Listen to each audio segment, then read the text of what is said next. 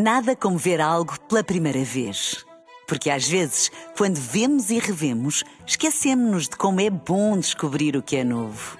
Agora imagine que viu o mundo sempre como se fosse a primeira vez. Zais.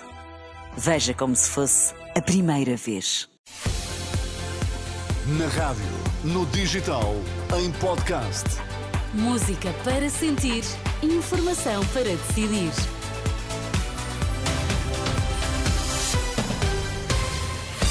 Vai conhecer os títulos em destaque nesta edição da UMA. Boa noite. Boa noite. O Sporting recupera a liderança do campeonato ao vencer o Portimonense por 2-1. 17 pessoas morreram nas estradas portuguesas nas últimas duas semanas.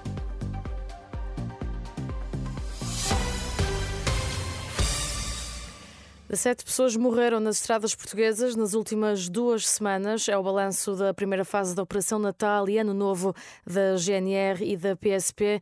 Há registro de 5.125 acidentes e mais de 1.500 feridos, 80 dos quais em estado grave. E está reforçada a segurança pela GNR no bairro Branco, no Monte da Caparica, no Conselho de Almada, onde na noite de sexta-feira duas pessoas morreram baleadas e outras sete ficaram feridas na sequência de desacatos. Um dos feridos está em estado crítico. O reforço, segundo a GNR, irá permanecer por tempo indeterminado. Há uma incompetência de gestão do INEM e da Avincis, a quem o Estado fez um ajuste direto para ter helicópteros de emergência médica.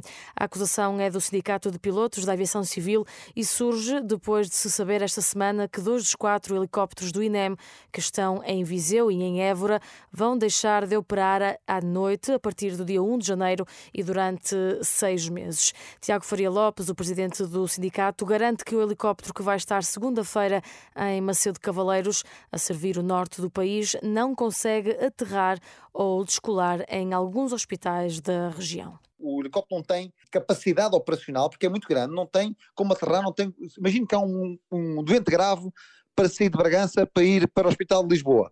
O helicóptero que está uh, uh, destacado na, na, na base uh, do Norte não consegue ir buscar o doente. Não consegue. Bem, daqui, daqui a bocado chegamos a como foi há uns anos atrás, há uns anos largos atrás, onde pediam ao Presidente da Junta para ligar as luzes do campo de futebol para aterrarem lá porque não conseguiam transportar os doentes.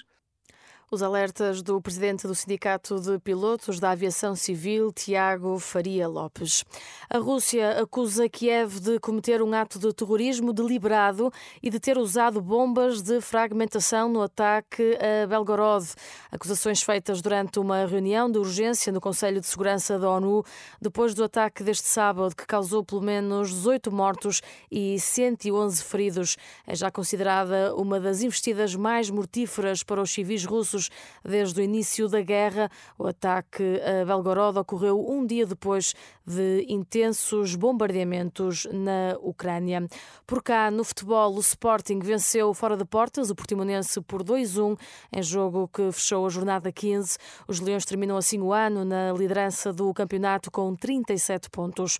Para Rubén Amorim, técnico do Sporting, foi uma vitória importante, mas ainda nada está garantido é sempre bom porque, porque ganhamos, mantemos a, o nosso lugar, mas não significa nada em termos do que vai acontecer no fim do campeonato. Portanto, é bom ganhar, queremos esta sensação de só pensar no nosso jogo para manter o nosso lugar. uma noite difícil, mas, mas saborosa. O treinador do Sporting, Ruben Amorim, em declarações à Sport TV.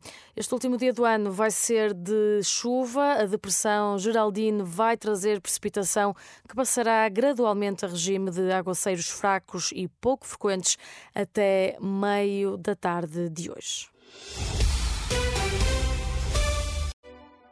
Nada como ver algo pela primeira vez. Porque às vezes, quando vemos e revemos, esquecemos-nos de como é bom descobrir o que é novo. Agora imagine que viu o mundo sempre como se fosse a primeira vez.